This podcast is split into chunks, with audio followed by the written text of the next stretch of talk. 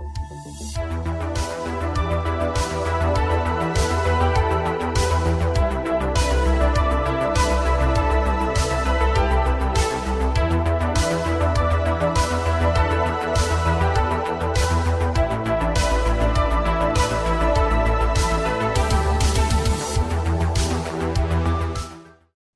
bonjour, la communauté de co-critique. On se retrouve aujourd'hui, ce soir, tout dépendant quand est-ce que vous écoutez cette, cette vidéo, pour un tout nouveau montée niveau et encore une fois, grâce à la magie de l'Internet et euh, du, du, du, de la connexion entre les deux continents, je peux euh, discuter, échanger avec une personne qui habite très loin de moi et qui est située à plusieurs heures de différence. Ainsi, je suis accompagné aujourd'hui par Linou, qui est conceptrice, autrice, rôliste, meneuse de jeu, animatrice sur sa chaîne Twitch, créatrice du label Dirty Clean Crew et bien plus encore. Euh, bonjour, Linou, ça va bien? Bonjour Pierre-Philippe, ben, ça va, ça va bien et toi? Ça va très bien, merci. Pour euh, les gens qui ne te connaissent pas et qui nous écoutent euh, actuellement, est-ce que tu voudrais peut-être faire justement un petit euh, résumé de qui, qui est Linou? Eh bien, écoute, avec plaisir. Merci beaucoup déjà de me recevoir. Donc, ben, moi aussi, très contente de vous regarder et de pouvoir vous parler de l'autre côté de, de l'océan. alors, je suis qui? Je suis une créatrice de jeux de rôle, autrice, scénariste. Voilà, je suis aussi meneuse de jeu, euh, MJ, on va dire ça, euh, et streameuse. Voilà, donc, et les streams que je fais sont autour d'actual play, avec euh, toujours une orientation très théâtrale et plutôt romanesque et assez dans l'interprétation, la narration et de manière générale il y a peu de plaisanteries. Voilà, on essaie de faire des actual plays assez sérieux où vraiment les personnages sont au cœur de l'histoire. Et quand je ne fais pas des actual plays, eh bien, je fais euh, des présentations bah, de divers, jeux que je teste, euh, voilà, que j'aime bien. En général, je parle de ce que j'aime. Je ne parle pas de ce que je n'aime pas. C'est, c'est pas mon tempérament. Et, euh, de temps en temps, des conseils pour les meneuses ou les joueurs. ça dépend de mon humeur, on va dire. OK. Ben, parfait. Donc, euh, encore une fois, merci euh, d'être venu te, te, porter au jeu du montée de niveau. Pour les gens qui nous écoutent et qui ne connaissent pas en fait la formule, comment ça fonctionne, eh bien, avec euh, mon invité, mon invité, dans le fond, je vais lancer plutôt piger au hasard des questions qui autrefois j'avais dans une petite poche euh, physique que je pouvais littéralement piger à l'intérieur, mais pour euh, la, la, la, on va dire la conservation des arbres et tout ça, les arbres, j'ai décidé de, de, transposer le tout au virtuel. Donc euh, j'ai une série de questions qui sont soit générales ou très spécifiques pour l'INU. Et donc on va pouvoir aller au hasard un peu, y avoir des questions qui vont porter sur des, des, projets, des projets sur lesquels elle travaille, d'autres questions qui vont aborder peut-être plus les thématiques qu'elle aime aussi mettre de l'avant dans le jeu de rôle et autre chose. Bref, c'est très à la bonne franquette et euh, Linou sens-toi très à l'aise euh, de me dire si jamais tu as une question que tu trouves euh, peu inspirante, de me dire on passe et on va à la suivante. J'en ai vraiment une très grande quantité en banque. Donc, on y va vraiment à ta vitesse. Donc, on commence ainsi avec une première question, bien sûr, puis au hasard et ma petite roue virtuelle tourne. Faut m'arrêter sur. Question très, très générale. Euh, comment es-tu tombé dans cette fameuse marmite du jeu de rôle? Quel était vraiment l'élément déclencheur? C'est une excellente question. Euh, alors, je vais vous passer le sempiternel début avec Donjons et Dragons et le livre dont vous êtes le héros, parce que mhm. je crois que tout le monde a fait ça à un moment donné. Euh, mais mon goût pour le jeu de rôle, je pense, me vient de ma maman, parce que elle était euh, secrétaire commerciale par obligation pour l'argent, pour euh, la famille, euh, pour qu'on soit bien à la maison.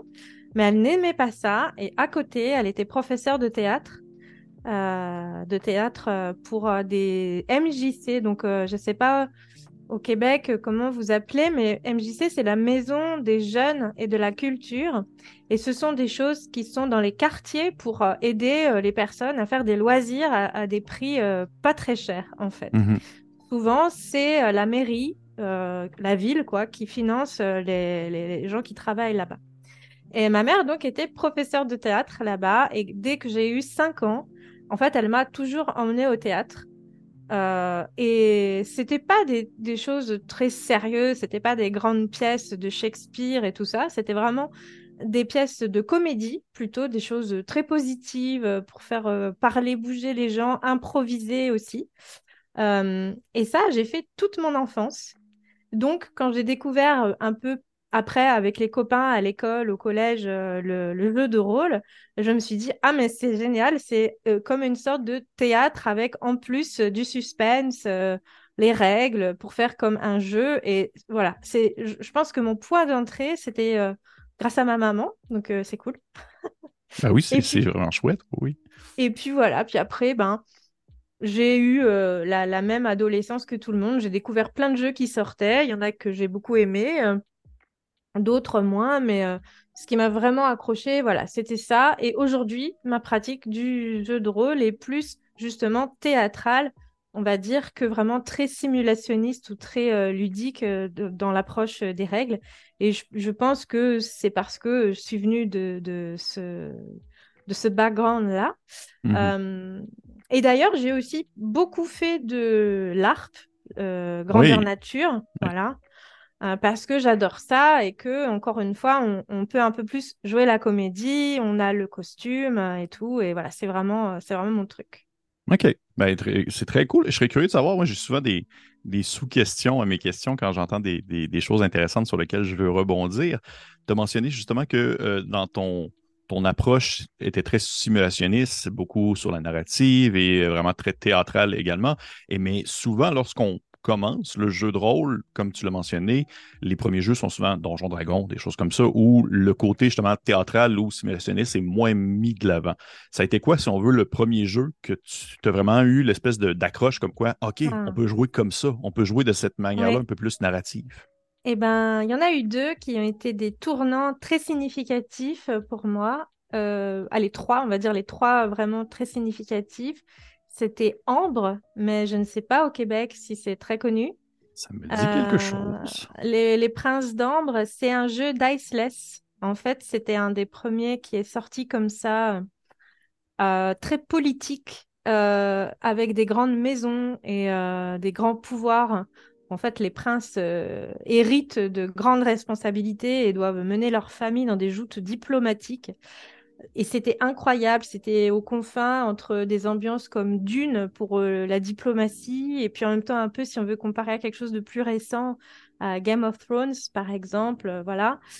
Euh, je pense que je l'ai très mal joué parce que j'étais jeune et que du coup, j'ai pas dû lui faire honneur, on va dire, mais je me suis dit, ah, on peut jouer diceless. Et ça, c'était quelque chose que j'ai découvert et j'ai trouvé ça fabuleux.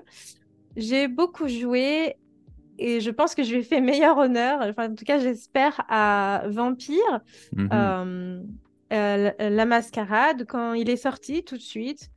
Euh, et pour le coup, il y avait beaucoup de règles, mais je les trouvais intelligentes. Moi, j'aimais bien à l'époque le système des 10. Aujourd'hui, je joue moins avec, mais en tout cas, je le trouvais agréable à utiliser.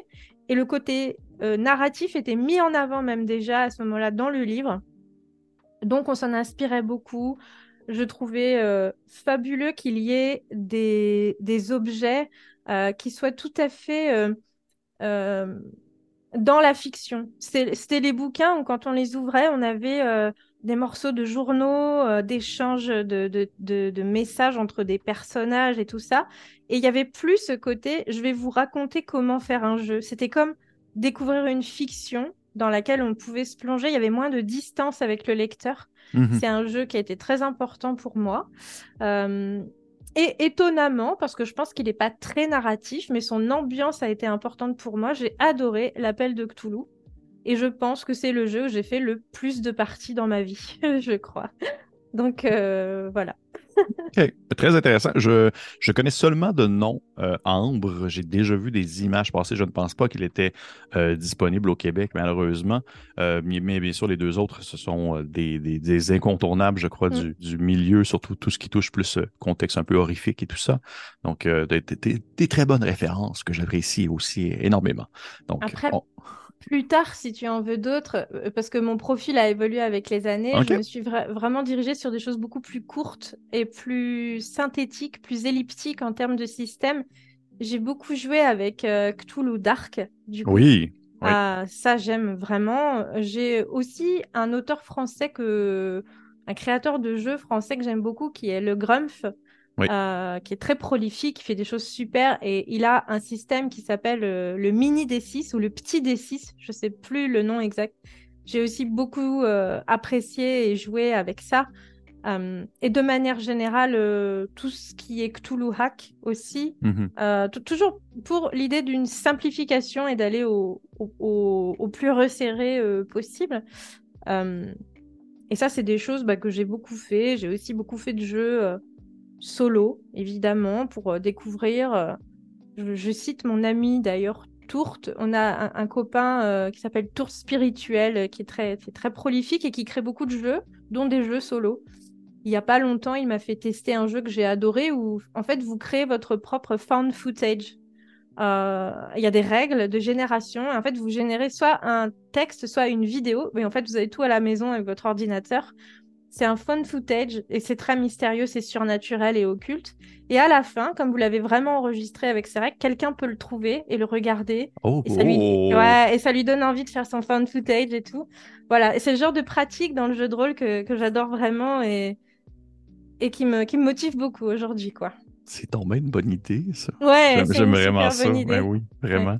Mais euh, encore une fois, euh, excellente référence. Toulouse Dark, je trouve que c'est un, un, sublime, justement, dans le très, très minimaliste, qui n'a pas besoin de beaucoup de choses et pourtant qui fait amplement, la, on va dire comme on dit au Québec, la job, il fait amplement l'affaire mm. pour, euh, pour ce qu'il veut offrir. Si ça te va, on va y aller avec une prochaine question que je vais piger au hasard. Donc ici, roue tourne et nous en sommes avec une question spécifique à toi.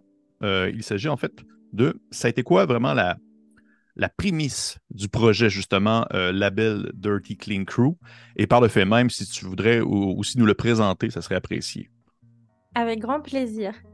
Alors, eh ben, les prémices du projet, ah, pour moi, elles sont doubles.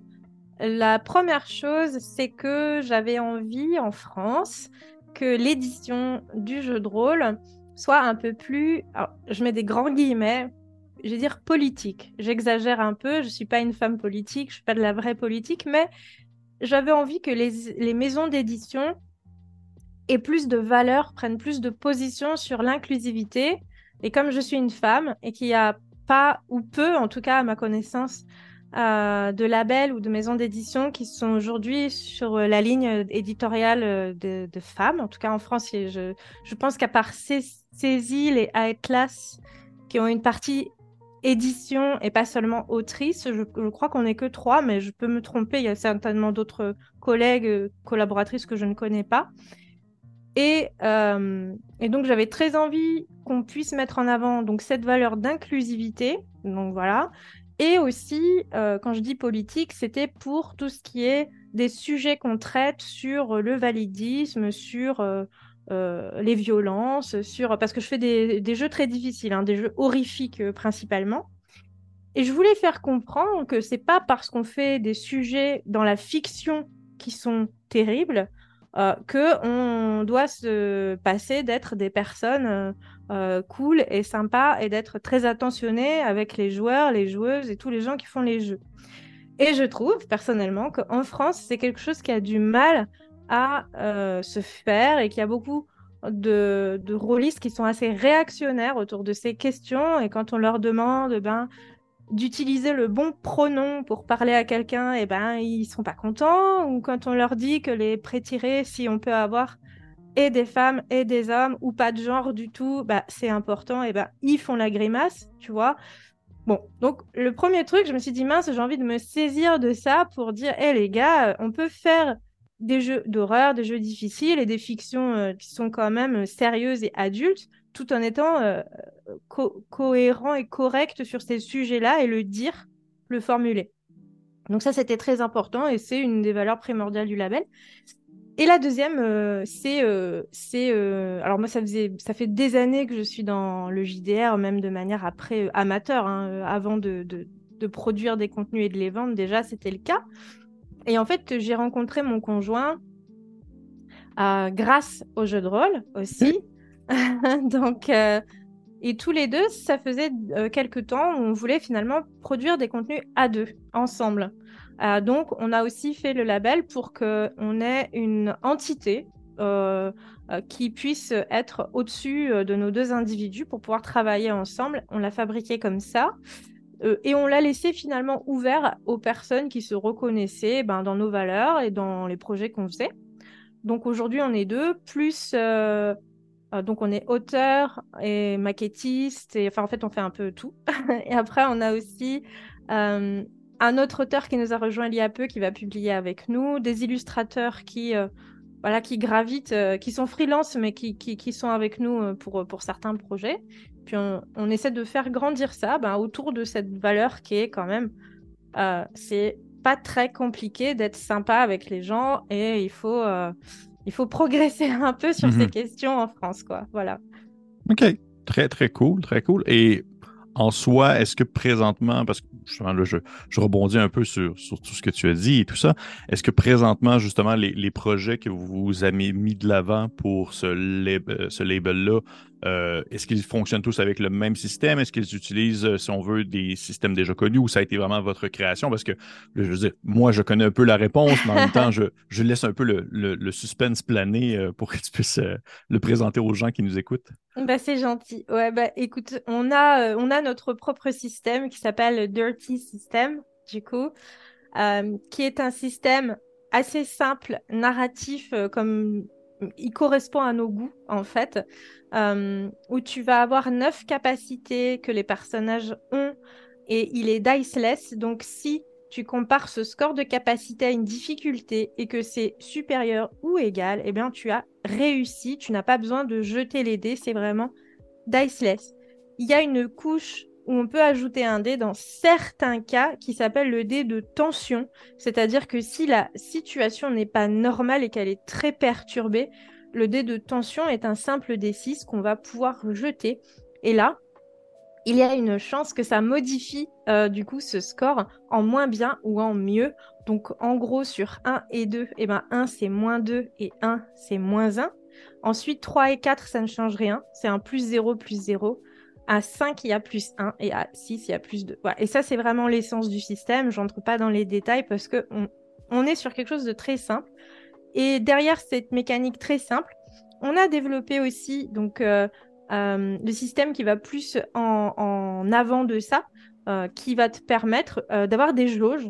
Fait, ces capacités, ces scores ne, ne, sont pas seulement des scores fixes, ils sont aussi des points qu'on peut dépenser pour améliorer eh bien, les moments critiques. Donc, si le seuil de difficulté est par exemple de 8, mais que je n'ai que cette, à ce moment-là, dans cette capacité et que j'ai utilisé tous mes outils et, toutes mes possibilités d'améliorer ce score, mais que je n'arrive pas à euh, dépasser ce que j'ai besoin pour réussir, eh bien, je peux consommer une bulle dans une de ces capacités. Crac, elle est dépensée. Et à ce moment-là, j'ai 8.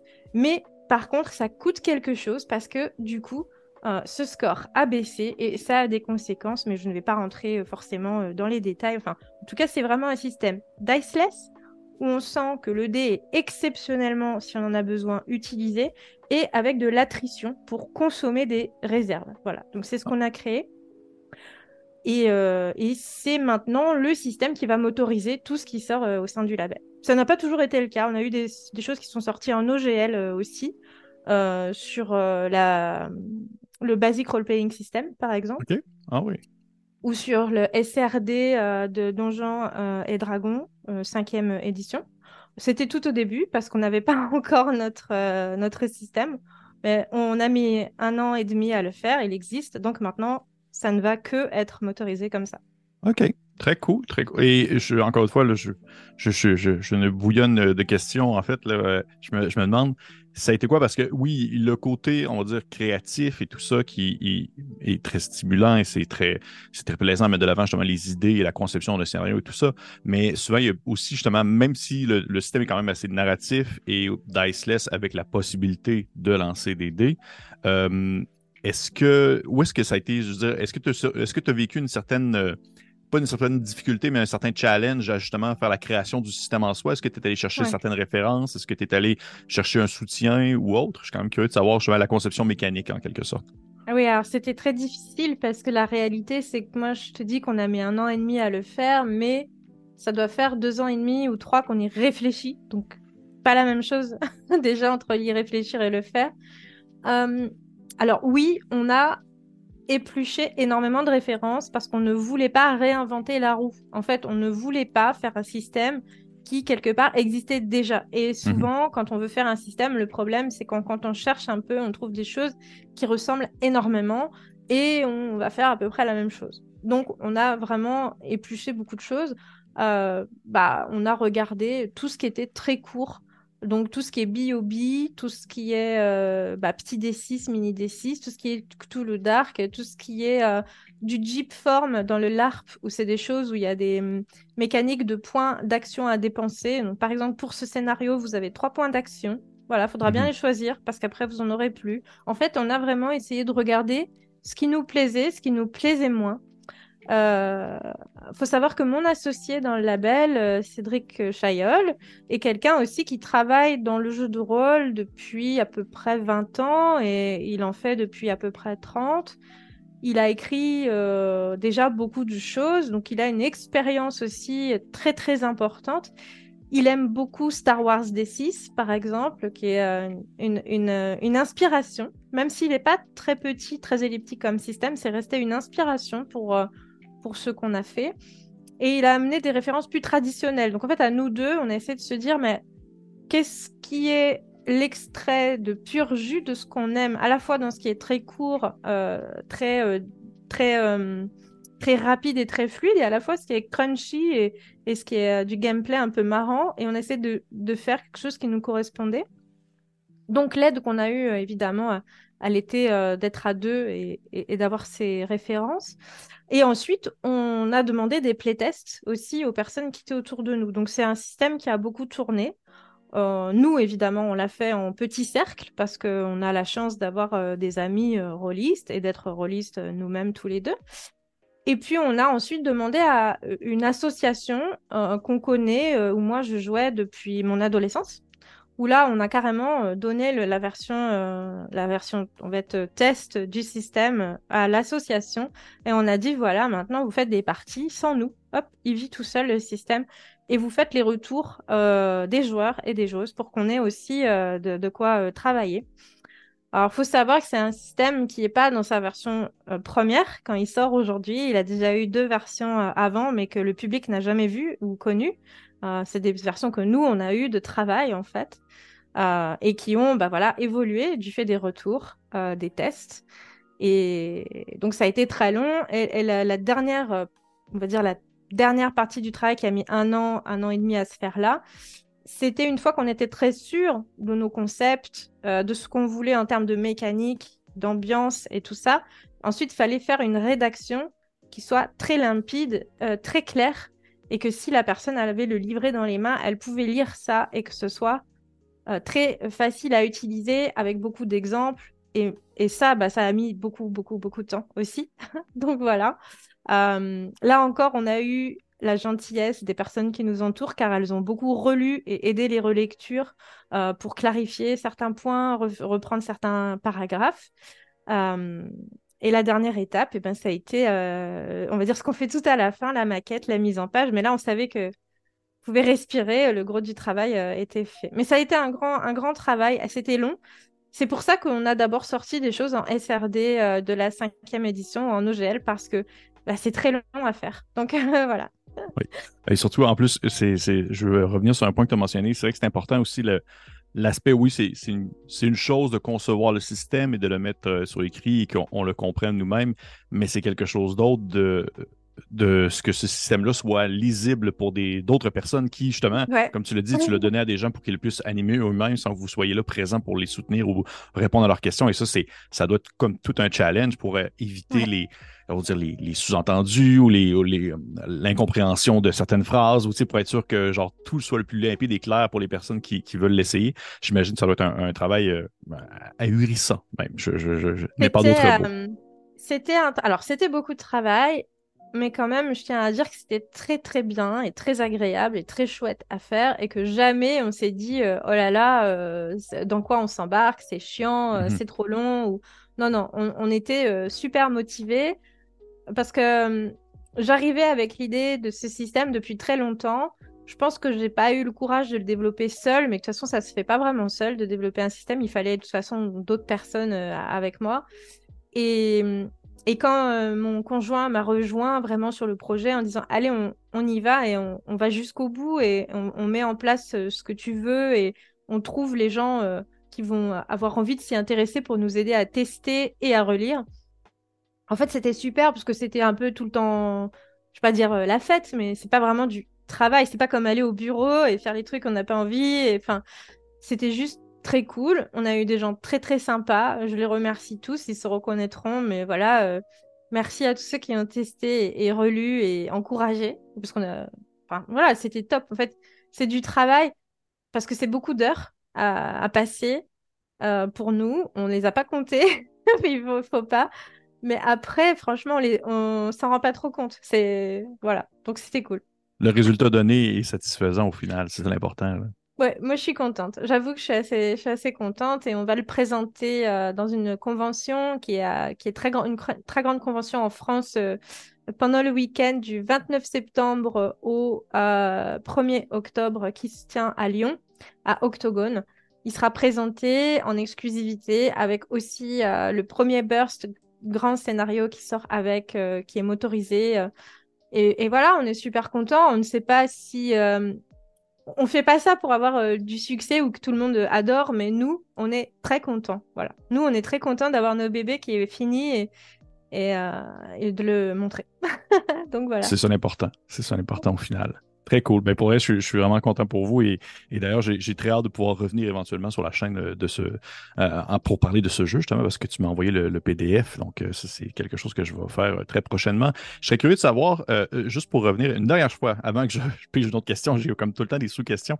Tantôt, tu as mentionné, tout à l'heure, tu as mentionné le, fait que, justement, dans la conception du système, tu es allé chercher des éléments, exemple, du, du LARP ou des choses comme ça.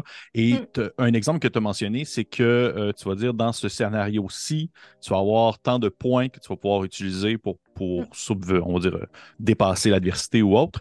Est-ce que ça veut dire que justement le système est un peu adaptable ou modulable selon le scénario en soi que tu mets euh, en branle, en quelque sorte? Mmh, alors, je ne sais pas trop s'il est en fonction du scénario, mais en tout cas, ce qui est sûr, c'est que pour récupérer euh, donc les points des réserves qu'on va dépenser là pour ne pas jeter les dés, mais augmenter son score de capacité, il n'y a pas de récupération automatique. Ce n'est pas un système où il y a des repos courts ou des repos longs ou ce genre de choses. Pour récupérer les points engagés, la seule manière, c'est d'être euh, à un moment de calme. Euh, donc c'est rare, il faut vraiment qu'il y ait un moment euh, où les personnages peuvent vraiment être très tranquilles et se parler. Et en fait, ils doivent livrer des secrets. En fait, il y a une mécanique dans le jeu qui s'appelle l'attache.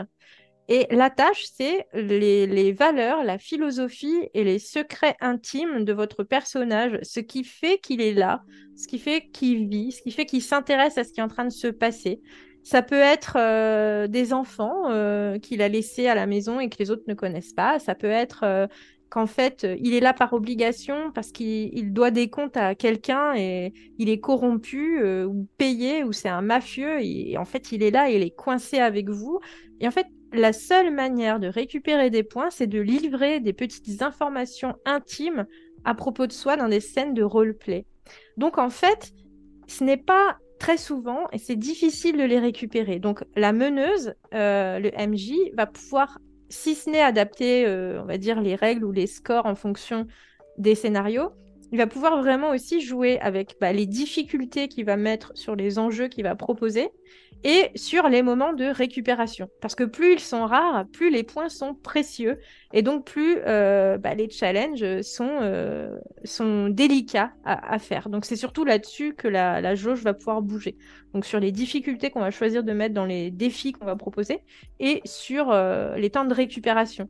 Sur un scénario très haletant qui va être dans l'action, par exemple un scénario catastrophe, eh ben, par exemple, dans le scénario catastrophe qui vient là et qui sort en burst avec le système, on n'a vraiment quasiment aucun moment où les personnages peuvent récupérer les points engagés parce qu'il y a du feu partout, parce que c'est la course pour la survie tout le temps, et qu'on imagine mal qu'ils se posent au milieu d'un couloir en flammes pour avoir une petite discussion mmh. tranquille sur leur vie.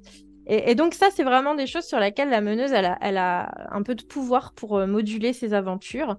Euh, et puis bien sûr, le niveau de difficulté des défis proposés, sachant qu'on a tout un passage, je pense, très explicite et assez long sur euh, les défis. Donc les défis, c'est ce que nous, on, appelle... et qui remplace le mot jet de dés, puisqu'on est dans un diceless, donc pour nous, c'est pas forcément un jet, ça peut être un défi. Donc comparer un score de capacité à une difficulté. Et ben même là, on va dire euh, à la meneuse, dans une peut-être un pareil un esprit presque de larpe. Attention, à quoi ça sert de sanctionner ce moment par un défi? Qu'est-ce que tu essayes de vérifier? Parce que souvent, on sait ce qui va se passer si la personne réussit, mais on ne pense pas trop à ce qui va se passer si elle échoue ce défi Quel est l'enjeu du défi? Et on met beaucoup en garde aussi pour ne pas les multiplier, pour ne pas en faire quelque chose de... Bah, ça sanctionne la progression normale du personnage dans l'histoire. Non, pour nous, un défi, c'est rare, c'est précieux et ça sert vraiment à faire une bifurcation importante à l'intérieur de la narration où ça a des conséquences sérieuses que la meneuse a décidé avant. Ça peut être des blessures, ça peut être perdre des objets euh, de valeur, ça peut être de ne pas rencontrer un contact parce qu'on est arrivé en retard, mais ça veut dire que les objets qui devaient nous remettre, qui avaient des bonus, eh ben on les aura pas, etc., etc. Et, je pense que quand on finit par moduler tout ça, on a euh, de quoi vraiment euh, mener sa partie dans une forme de fluidité qui ressemble un petit peu à du LARP, parce que finalement les dés seront pas très présents, ils vont être très effacés. Mais d'un autre côté, c'est pas complètement aléatoire. Il y a des systèmes de contrôle qui sont là. Et c'était un petit peu ce qu'on voulait, euh, ce qu'on voulait faire. Mhm. Je comprends. Où est-ce que dans le fond, veut pas, il doit y avoir une certaine euh, une certaine cause à effet puis une certaine euh, répercussion au fait d'avoir un défi. Tu ne fais pas simplement mettre un défi pour justement mettre le, on va dire, mettre le, simple fait que la personne doit agir d'une certaine façon, un peu comme de la même manière que tu ne vas pas demander un jet s'il n'y a pas de conséquences à ce jet-là, si la personne l'échoue. Je comprends. Mm. C'est bien ça. Je comprends bien. Absolument. Parfait. Merveilleux. Absolument. Merveilleux. Très cool. Mais pour vrai, c'est vraiment très, très chouette. Euh, on va y aller avec une autre question, si tu me permets. Ça roule. Donc, je pige au hasard. OK. Euh, plus côté scénario, là, comme tu l'as mentionné, là, tu as un scénario qui va sortir euh, durant l'Octogone, qui, si je ne me trompe pas, c'est Deepwater Horizon, si je, je, je, je, pense bien. Euh, je serais curieux de savoir un peu, c'est quel est ton, on dit ta, ton, ton, ta muse de, réflexion? Qu'est-ce qui te motive euh, ou qu'est-ce qui ah. t'apporte des idées pour la création de scénarios? Parce que justement, là, tu, l'as mentionné tout à l'heure, tu as une certaine euh, attirance pour tout ce qui est plus horrifique, tout ce qui est plus ambiance, danger à ce niveau-là. Donc, je serais curieux de savoir, ça a été quoi un peu le. Quelles sont tes sources d'inspiration? Euh, j'en ai beaucoup. en général, j'adore les histoires qui se basent sur des faits réels. Ça, c'est mm-hmm. quelque chose que j'adore. Parfois, je leur mets une surcouche surnaturelle et occulte, parfois même pas du tout. Je vais juste jouer euh, dans des événements euh, qui, qui, ont existé, qui sont réels. Euh, j'ai un truc avec ça. Moi, j'adore apprendre en m'amusant. C'est un truc vraiment, hmm. j'adore ça, quoi. D'ailleurs, j'aime beaucoup les scénarios. je suis pas très forte pour les faire, les écrire. C'est pas, c'est pas mon forte, mais j'aime les jouer et les découvrir avec d'autres MJ. J'adore par exemple les scénarios historiques qui sont vraiment dans des moments de l'histoire qui ont euh, existé, où on peut découvrir euh, des, morceaux comme ça de, du passé. Et j'aime les faits réels. Parce que les faits réels, en fait, me surprennent. Souvent, on essaie d'inventer des choses horribles dans la fiction. Et en fait, quand on regarde la réalité, on se rend compte qu'elle est souvent euh, pire que la fiction. Et comme j'aime les histoires horrifiques et dures, bah, en fait, je trouve souvent mes inspirations dans la vraie vie. Euh, et donc, je regarde énormément de true crimes et je regarde énormément de documentaires sur euh, des catastrophes écologiques, environnementales, naturelles. Je regarde des, documentaires euh, sur l'histoire, beaucoup. Alors, c'est très français, je pense, mais je suis originaire d'une une région donc en, Picardie qui s'appelle la Picardie, il y a la Somme et il y a des grands euh, champs de bataille où il y a eu euh, la Première Guerre mondiale mhm. dans les tranchées là-bas. Euh, c'est aussi une inspiration pour moi de regarder tous les tous les, les, reportages sur ces époques, Première Guerre, Deuxième Guerre. Je m'intéresse aussi beaucoup à tout ce qui est antiquité. J'aime beaucoup savoir aussi comment fonctionnait avant la politique parce que je trouve toujours très très très important de savoir d'où on vient pour savoir où on va. Et j'aime beaucoup mettre un peu des messages aussi euh, dans mes scénarios euh, qui sont euh, mes, mes, valeurs et mes avis, donc sur l'écologie de manière générale, la politique de manière générale, parfois l'inclusivité aussi, donc qui viennent de l'histoire et des faits réels. aussi, très important, la musique. Donc pour moi, c'est une source d'inspiration euh, très forte. Parfois, j'écris euh, une histoire parce que j'ai entendu une musique. Voilà. C'est, elle m'inspire euh, une ambiance, une atmosphère, et elle fait naître, elle fait naître ça. Mais je dirais que c'est, oui, c'est les deux. Après, les images, de manière générale, c'est important pour moi. Donc, elles peuvent venir du cinéma, elles peuvent venir de la bande dessinée. mais alors, ça aussi, c'est un truc je suis très, euh, très friande de, de, visuels assez, assez forts, assez gore. Euh, c'est, un truc qui me hante beaucoup. Donc j'aime beaucoup euh, Jason Burroughs, Gareth Ennis, hmm. Olivier Ledroit. des gens qui font, tu sais, des dessins vraiment chargés où il y a beaucoup de sang ou des choses vraiment comme ça. J'étais très consommatrice de romans, de romans d'horreur aussi. J'ai beaucoup lu des choses euh, un peu euh, comme euh, James Herbert, j'ai beaucoup lu. voilà, où il a fait des, récits un peu, un peu gore. La trilogie des rats, notamment, est, quelque chose que, j'aime beaucoup. Donc tout ça mélangé dans ma tête, ça crée une sorte de paysage mental où souvent, donc, il y a un fait réel qui attire mon attention ou un fait historique qui attire mon attention. Ça peut être un lieu réel, si ce n'est pas un fait hein, réel, ça peut être une ville, ça peut être... Voilà. Et j'ai souvent l'envie d'aller lui donner cette couleur d'arc par-dessus et de rajouter ces éléments de surnaturel et d'horreur par-dessus. Donc finalement, je fais rien de très nouveau parce que c'est ce que se propose de faire le World of Darkness depuis, euh, depuis toujours. quoi. C'est de prendre euh, bah, une ville ou un endroit qu'on connaît ou un fait historique qui nous parle, et puis d'y coller finalement euh, eh ben, soit une créature surnaturelle qui a le pouvoir, euh, soit euh, des, faits occultes qui se cachent dedans. Bah, finalement, j'ai pas trop réinventé la roue, c'est un petit peu ce que je fais aussi, c'est un petit peu comme ça que je fonctionne. Mmh et voilà. Et comme je suis très très amoureuse de, d'apprendre, eh ben, je me dis que si une personne, par exemple, ne connaissait pas la catastrophe de, là, en l'occurrence, Deepwater Horizon, euh, euh, finalement, sait ce que c'est après et s'intéresse au sujet, je me dis, bah, c'est chouette parce que hum, le jeu, il a aussi une vertu un peu culturelle pour moi et je. je... Je suis pas, je suis pas en train de dire qu'il faut être élitiste et faire que des jeux qui apprennent des trucs. On peut aussi juste jouer pour jouer, c'est cool, hein, bien sûr. Mais de temps en temps, bah, si on peut apprendre des choses au détour des jeux, je trouve ça chouette. Moi, personnellement, euh, j'ai euh, pas, il y a pas longtemps, j'ai joué à, la campagne Les Encagés euh, de Tristan L'Homme, qui est très, qui est très, très belle. C'est un très beau matériel. Et voilà, je, j'ai visité la France avec lui. En plus, certains endroits que je connaissais, d'autres que je connaissais pas. C'est typiquement le genre de choses qui me parle beaucoup parce que c'est très ancré dans le réel. Il y a des lieux qui existent, qu'on peut même aller visiter en vacances l'été si on a envie. tiens, mais c'est là que se passe ce scénario, euh, dans cette chapelle, etc. Et voilà, ça, c'est des choses que, j'aime beaucoup et qui me parlent beaucoup. Oui, ça résonne, euh, je te dirais que ça résonne très fort avec, euh, avec mes propres préférences aussi parce que je trouve que c'est très intéressant et c'est très stimulant de pouvoir justement mettre de l'avant un peu le, que ce soit notre, notre, un peu le patrimoine. Le, patrimoine, oui, l'histoire, Puis euh, ça comprend, ça, explique aussi très bien ton, ton, ton affection pour euh, l'appel de Cthulhu, qui demeure aussi un, jeu où est-ce qu'il y avait mm. énormément de scénarios et de mise en contexte qui étaient historiques, qui exploraient justement différentes mm. époques.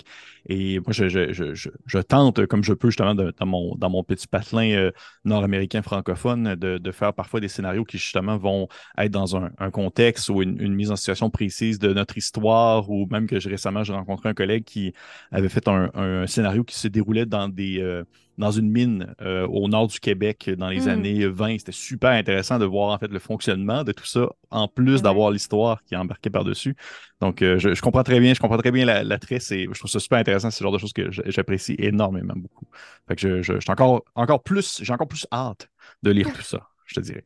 On Oui, ah, pardon, je voulais pas te couper. Mais du coup, je voulais dire que j'avais joué à, Colonial Gothic et que ça se passe euh, au Québec. Oui aussi pendant la, la guerre euh, de, comment ça s'appelle La Révolution américaine? Ou hmm, L'indépendance? c'est un peu la colonisation euh, du Québec par euh, les Français et aussi les Anglais. Et aussi, il y a un peu tout le monde, c'est un peu complexe, tu vois. Je sais plus le, le, le, moment exact, mais je me souviens que c'est un jeu qui se passe justement au Québec et je connais très très mal, mais je... pour, pour ce jeu, j'avais été obligée bah, de faire des recherches et de lire euh, et tout ça. Et j'essaye de pas faire des jeux où les gens sont obligés de faire des recherches. Mhm. j'essaye de leur donner toutes les informations euh, pour qu'ils aient tout dans leurs mains. Euh, mais s'ils ont envie et que ça suscite l'intérêt, comme moi j'ai pu avoir l'intérêt d'aller fouiller des sujets que je connaissais finalement pas très bien grâce à des jeux, bah, je, je serais ravie je serais ravie. Et voilà. Et pour tout te dire, euh, c'est pas du tout fini d'écrire. Je suis en train de l'écrire en ce moment. Mon prochain burst, euh, mon prochain long scénar qui sera euh, au label, mais il sera pas cette année. Je pense que ce sera en 2024 ou 2025 parce que j'ai beaucoup de travail. C'est un scénario comme j'appelle du terroir. Alors là, pour le coup, hmm. il se passe dans une région et une ville où je connais, où j'ai vécu, et c'est tout petit, c'est le village, tu vois. Et ça, c'est pareil, c'est le genre de truc que j'adore parce que moi, euh, du coup, j'ai creusé toute l'histoire du lieu. J'ai même été à la Société d'histoire et d'archéologie du lieu. Donc, j'avais l'impression d'être à Arkham, tu vois. C'était trop bien. Et, et, voilà. Et ça, c'est trop bien. Je sais pas si les gens, ça les intéresse, mais moi, le créer, ça m'éclate. Donc, oui, oui, vraiment. Je, comprends, très bien. Je comprends très bien ce que tu, ce que tu peux ressentir. Et justement, je, serais curieux de savoir parce que là, oui, on a parlé de Deepwater Horizon, Horizon mais j'ai vu aussi également sur le, justement sur le, site, le, Facebook de label Dirty Clean Crew qu'il y avait un autre scénario qui s'appelait euh, Chromatopsie qui était disponible. Est-ce qu'il y a lui aussi dans un contexte historique précis ou dans un contexte euh, plus spécifique à, un moment euh, donné?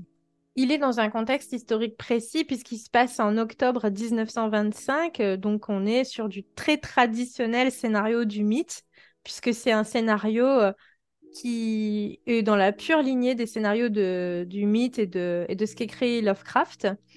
Et euh, c'est en quelque sorte, alors il n'est pas, il est pas dans une ville qui existe parce que j'ai ajouté une ville au pays de Lovecraft, au Lovecraft Country, mhm. parce que j'ai voulu mettre ma ville dedans. Mais par contre, pour les connaisseurs du mythe, on va dire, et qui ont beaucoup lu euh, Lovecraft, c'est vraiment un hommage euh, et c'est plein, plein, plein de références et d'easter eggs à d'autres choses euh, du mythe. Donc c'est une aventure absolument indépendante. Elle est très facile à mettre en place. On la joue entre, on va dire, 6 et 10 heures selon la rapidité de la table et, l'envie qu'elle a d'aller de, vite ou pas.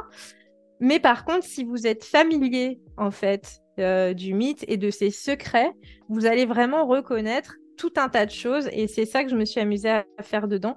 Il y a vraiment des références à la géographie du Lovecraft Country, à d'autres scénarios qui sont sortis chez Chaosium où euh, du coup celui-ci euh, il a euh, il a sa place et il est il est accroché à des petits événements et même à Delta Green aussi. Donc voilà, il a il a des petites ramifications. Elles sont pas importantes pour le déroulé de l'histoire ou du scénario, mais elles sont là et c'est une chose que j'aime et c'est pareil, j'avais envie de faire une petite ville qui avait son atmosphère, son ambiance et même si elle n'existe pas, tout ce qui est dedans est très documenté. Donc, il y a des vraies photos euh, d'archives euh, de vraies villes de la côte du Massachusetts en 1925. Enfin, rien n'est laissé au hasard, jamais. et je et, en général, j'ai beaucoup, beaucoup plus d'informations, moi, euh, en faisant mes recherches de travail, que ce que je vais mettre à la fin à l'intérieur euh, de la production. Mais c'est ce qui garantit que la production soit pas euh, anachronique ou raconte des bêtises, quoi. Donc mhm. voilà. Puis par le fait même, tu, toi-même, tu, accumules des informations et tu apprends des choses euh, sur le côté. Parfait, très intéressant. Je vois le, temps passer, malheureusement, euh, ça passe très vite. Ça passe excessivement vite. Je vais avoir le temps peut-être pour euh, une ou deux dernières questions, si tu me permets. la prochaine question, on va y aller au hasard, bien sûr. Donc, ça tourne. OK, très intéressant, ça. Je, je, suis content de l'avoir tiré. Comment est-ce que tu perçois présentement, euh, actuellement, la, communauté rôliste francophone par rapport justement aux initiatives plus indépendantes, des petites boîtes et des petites, euh, des petites compagnies qui débutent des choses comme ça? Ah ouais, ça c'est une sacrée question, mais je vais essayer de pas être trop, trop, trop lente quand même pour répondre. Alors, eh bien, je sais pas, alors je pense que tout le monde ne sera pas d'accord avec moi, mais mon expérience, c'est que finalement, la production de jeux de rôle en France est indépendante. J'ai presque envie de mettre un point final à cette phrase. C'est genre. Euh, alors, j'exagère un peu volontairement. En fait, euh, comme maintenant je commence à connaître un petit peu, je connais pas tout le monde, j'ai pas de gros réseau, euh, je, suis personne, mais j'habite dans une ville où le jeu de rôle se porte bien en France et il y a beaucoup ici de maisons d'édition et d'acteurs du jeu de rôle, là où je, je vis maintenant. Donc j'ai pu en rencontrer beaucoup et voir comment ça fonctionne. Et en fait, je me rends compte, mais je le savais un peu déjà, que même les maisons d'édition qu'on croit avoir euh, pas mal de possibilités pour travailler ou, de moyens sont en fait des très très petites entreprises. Souvent, c'est deux, trois associés euh, qui, euh, qui font ça en sortant les rames et souvent ils ont un travail par ailleurs alimentaire à côté euh, si ce n'est pas à temps plein, mais en tout cas au moins à mi-temps ou à quelques mois de l'année euh, pour, euh, pour pouvoir survivre. Et ils font des crowdfunding parce que finalement, sans ça, les investissements ne seraient pas possibles, les banques ne prêteraient pas. On est vraiment sur des toutes, toutes petites structures. Donc, de toute façon, le modèle français, c'est ce modèle. C'est un modèle de très petites structures que moi, je considère personnellement, même si ce sont des maisons d'édition ou des sociétés où c'est pas une seule personne, je considère que c'est quand même un, fonctionnement d'indépendant. Après, il y a également une grosse boîte euh, en France qui est quand même plus avantagée que les autres. Euh, je ne vais pas faire de secret, pour moi, c'est Black Book Édition. Mais même eux, pour connaître certains de ces acteurs et avoir discuté avec eux et me rendre compte euh, de ce que ça fait, c'est également une très petite structure qui gère toute sa logistique en place. Donc, faut vous imaginer qu'il faut tout l'argent pour avoir euh, des hangars, pour avoir des palettes avec euh, tous les livres. Ils font toute leur logistique. Ils font tous leurs envois aussi. Ils ont leur système d'expédition. Euh, ils ont toute la structure administrativement à faire fonctionner. Donc, ils ont des boutiques où ils doivent vendre. Et tout ça, c'est à eux. Donc, finalement, il n'y a pas vraiment d'auteur qui soit euh, salarié de la, de la société, puisqu'elle ne fonctionne finalement que euh, dans une sorte d'alimentation permanente. En gros, il faut travailler pour laisser la lumière allumée pour pouvoir continuer à faire du jeu de rôle. Donc, euh, pour moi, c'est ça le paysage français. Et à côté, il y a ceux qui sont les très petits indépendants, si je puis dire, parce que ça, c'est pour moi un peu les sociétés qui sont très petites, mais qui sont déjà pour moi pas à considérer comme des mammouths. Vraiment, les gens qui pensent ça se trompent. Et après, il y a les très petits indépendants, où là, c'est souvent des personnes seules ou, à deux, au grand maximum, euh, qui font tout à la main, tout seul. Euh, bon, moi, j'en fais partie, puisque du coup, ben, j'écris, je maquette, euh, je fais toutes les éditions et je, et je paye mon, imprimeur moi-même et je, et je fais mes expéditions moi-même et j'ai pas de distributeur, etc. Quel est le, fonctionnement et le regard qui se porte sur le développement de tout ça en France? À mon avis, malheureusement, il est assez stupidement euh, concurrentiel. Pour moi, aujourd'hui, les gens se font un peu trop la guerre. Euh, je vois souvent des très petits indépendants être très, très énervés euh, contre les moins petits indépendants, euh, donc des maisons d'édition qui croient être des gros trucs qui ne le sont pas. Et je vois aussi les maisons d'édition être très condescendantes en disant Ah, mais les petits auteurs, les très petits auteurs indépendants, ils font que des choses de niche très bizarres et pour un public qui touche pas assez les gens, donc on les vendra pas ces trucs, donc on travaille pas ensemble. Et ça, je trouve ça un peu dommage parce que pour connaître un petit peu euh, les deux côtés du truc, euh, j'ai l'impression qu'on gagnerait beaucoup à tous collaborer tout le temps, parce que de toute façon, c'est un marché de niche. Donc, euh, plus on obtient de la visibilité croisée et concomitante, ben, plus nos produits sont connus, plus le jeu de rôle est connu, et plus le jeu de rôle est connu et il devient mainstream, plus on a une chance que les gens s'y intéressent et achètent du jeu de rôle. Et ça, pour moi, ce serait un peu le but. Et j'avoue que les guerres intestines euh, de Chapelle me fatiguent parfois. Mhm. donc, euh, et donc, je vais revenir là-dessus. Donc, mon label ne prend pas d'argent. Dans cet esprit, mon label ne prend pas d'argent. C'est-à-dire que quand on est au label avec nous, au Dirty Crane Crew, il y a un package de choses gratuites qu'on fait pour les gens qui nous rejoignent, à condition, évidemment, qu'ils euh, atteignent des critères d'éligibilité pour travailler avec nous, de qualité, de format, d'inclusivité, de nombre de signes. Enfin, je ne vais pas revenir dessus, mais il y, a un tas de choses. Si c'est le cas, on fait une maquette. Alors, c'est la nôtre, hein, c'est notre euh, charte graphique. Mais on fait une maquette et on fait toutes les relectures, tous les playtests, toute la communication. En fait, on aide l'auteur ou l'autrice à faire son jeu, comme une vraie maison d'édition.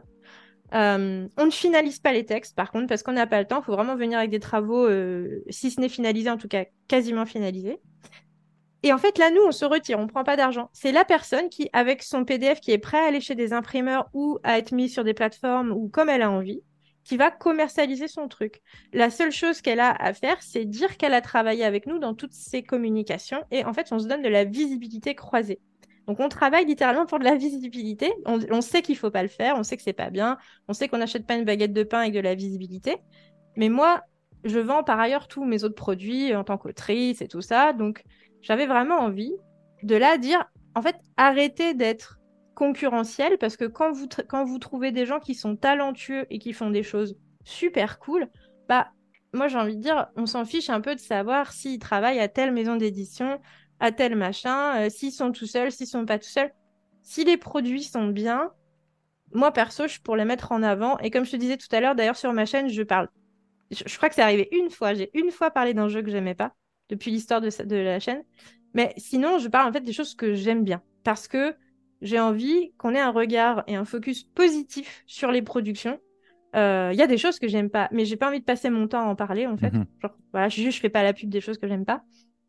Et voilà, et, je trouve qu'en France, il y a euh, une défiance. Il y a une défiance entre certains euh, et, et d'autres. et souvent, bah, c'est des mauvaises conceptions. Voilà. Les très petits pensent qu'il y en a des très très gros qui vont, qui vont tout manger, qui vont tout attraper en termes de, de, marché. Je pense que ça se passe pas du tout comme ça. Et, euh, les très gros ne font pas assez travailler, euh, je pense, certains auteurs freelance euh, qui sont des très petits indépendants, qui mériteraient d'avoir leurs pattes et leur ingéniosité et des choses moins traditionnelles justement à apporter à ces grandes maisons d'édition qui ont du mal à bouger et qui sont un peu euh, parfois euh, des tortues euh, sur, sur l'inventivité, originalité. quoi. Mm-hmm. Est-ce que tu considères que, que justement la, perception, pas nécessairement vraiment des, des maisons d'édition, mais plus si on veut des, des consommateurs, est un peu semblable à justement vraiment une différenciation entre les gros joueurs qui vont sortir sûrement des produits plus complets, plus intéressants et les petits qui genre euh, sont un peu plus limités puis on, est moins tourné vers ça ou tu as l'impression que justement il y a une certaine euh, une certaine tournance ou une certaine mouvance qui se fait à ce moment-là et que plusieurs personnes commencent à percevoir un peu les choses comme toi, comme tu le vois présentement? Bah, J'espère que oui, et je pense que oui. Euh, je pense que c'est en train de changer. J'ai remarqué en association et en magasin, en boutique, quand on fait des parties en boutique, ou en convention, qu'on a de plus en plus finalement euh, de joueurs qui sont perméables euh, à plusieurs types de jeux différents et qui sont en compétence euh, sur plein de types de jeux différents. Donc parfois très complexes, très ludiques, presque avec des feelings de jeux de plateau, et puis d'autres fois qui vont aller vers des trucs beaucoup plus minimalistes beaucoup plus originaux qui sortent chez des tout petits indépendants. Et quand ils viennent en boutique ou en convention, finalement, ils viennent essayer des trucs. Alors, tout va pas leur plaire, mais je vois qu'il y a un public qui a envie d'essayer, qui a envie de découvrir. Je vois aussi que le public débutant qui connaît pas encore le jeu de rôle en France, il a très belle, jolie boîte d'initiation très facile qui lui sont proposées par des très grandes maisons. Et c'est pas forcément de l'édition de jeu de rôle. Genre, euh, La Rousse, par exemple, fait ça. Et moi, ça, je suis très contente que ça existe parce que ça fait connaître, connaître notre, euh, notre loisir, mais je trouve dommage qu'on n'ait pas eu l'intelligence, nous, en tant que rôlistes, de faire des boîtes très faciles et très accessibles, euh, parce que c'était notre spécialité, on n'a pas tout de suite sauté dessus. Et je vois ces gens venir, et je pense qu'ils sont tout à fait prêts à essayer tout, euh, mais il faut que les rôlistes qui les accueillent pour leur faire découvrir ça, soient pas dans ces guerres de chapelle et qu'on leur mmh transmette pas tout de suite quand ils viennent nous voir ah oui non mais ça c'est pas pour vous ou ça c'est ça c'est moins bien ou ça c'est mieux. Je pense que nous on doit adapter notre discours. Après euh, il y, a des joueurs euh, qui, jouent depuis très longtemps qui, changent d'avis aussi euh, je vais parler bah, pour mon conjoint il est pas exactement de la même génération que moi euh, et euh, il joue depuis un peu plus longtemps. Il a vraiment démarré avec les très gros trucs d'avant, euh, les Rollmasters et compagnie. voilà.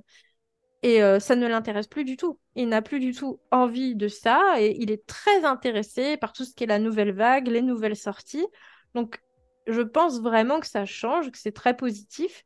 Et que finalement, c'est aux gens qui travaillent dans ce secteur d'être aussi très positifs. Voilà. C'est, mmh Et d'être très on avance dans la même direction, on va faire des trucs cool et, les gens vont l'aimer. Et puis aussi, euh, pour moi, euh, enfin, dans le cinéma ou la littérature, on n'embête pas les gens parce qu'ils font pas le même style que nous. Je veux dire, euh, si on adore aller voir des comédies au cinéma, c'est aussi cool que d'aller voir des films d'horreur, que aussi cool que d'aller voir des films d'action.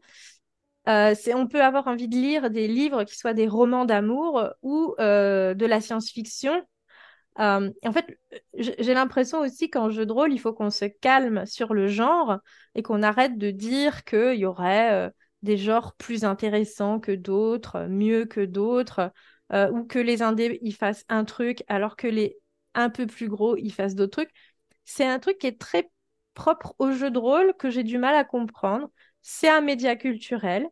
ça permet de raconter des histoires et de faire vivre des histoires aux gens il y a autant de manières de jouer du jeu de rôle euh, et de le créer qu'il y a de gens pour y jouer. Euh, on fait tous le même euh, métier. voilà, faisons des trucs cool et, et, je pense que c'est hyper en train de changer. Quand je vois qu'on a une boîte comme Critical Foundation qui est sortie, qui est une boîte d'initiation, et sa suite Critical Sanctuary qui sort euh, finalement d'un éditeur de jeux de société et non de jeux de rôle, et qui cartonne à tous les niveaux euh, parce que c'est coloré, c'est bien fait, euh, le graphisme il est propre, c'est très facile d'accès et tout ça. Encore une fois, c'est génial et je félicite et je félicite l'auteur Christophe Valla parce qu'il a fait un travail extraordinaire. Mais je me dis pourquoi ces initiatives sortent du jeu de société? Elles devraient sortir de nous on devrait travailler ensemble à faire ces choses-là et avancer vers des trucs nouveaux. Et, voilà. Écoute, je trouve que c'est une très belle, euh, très belle réponse de, fin d'entrevue euh, qui met de l'avant justement le, positivisme et l'entraide entre les différentes euh, factions et créateurs du milieu, créateurs et créatrices du milieu. Je trouve que c'est très important. Puis pour vrai, je, je ne peux qu'aller en ce sens. malheureusement, il va falloir arrêter ici. Ça fait déjà quand même une heure d'entrevue. Donc, merci beaucoup, Linou, d'être venu échanger dans ce montée niveau. J'espère que tu as apprécié ton expérience.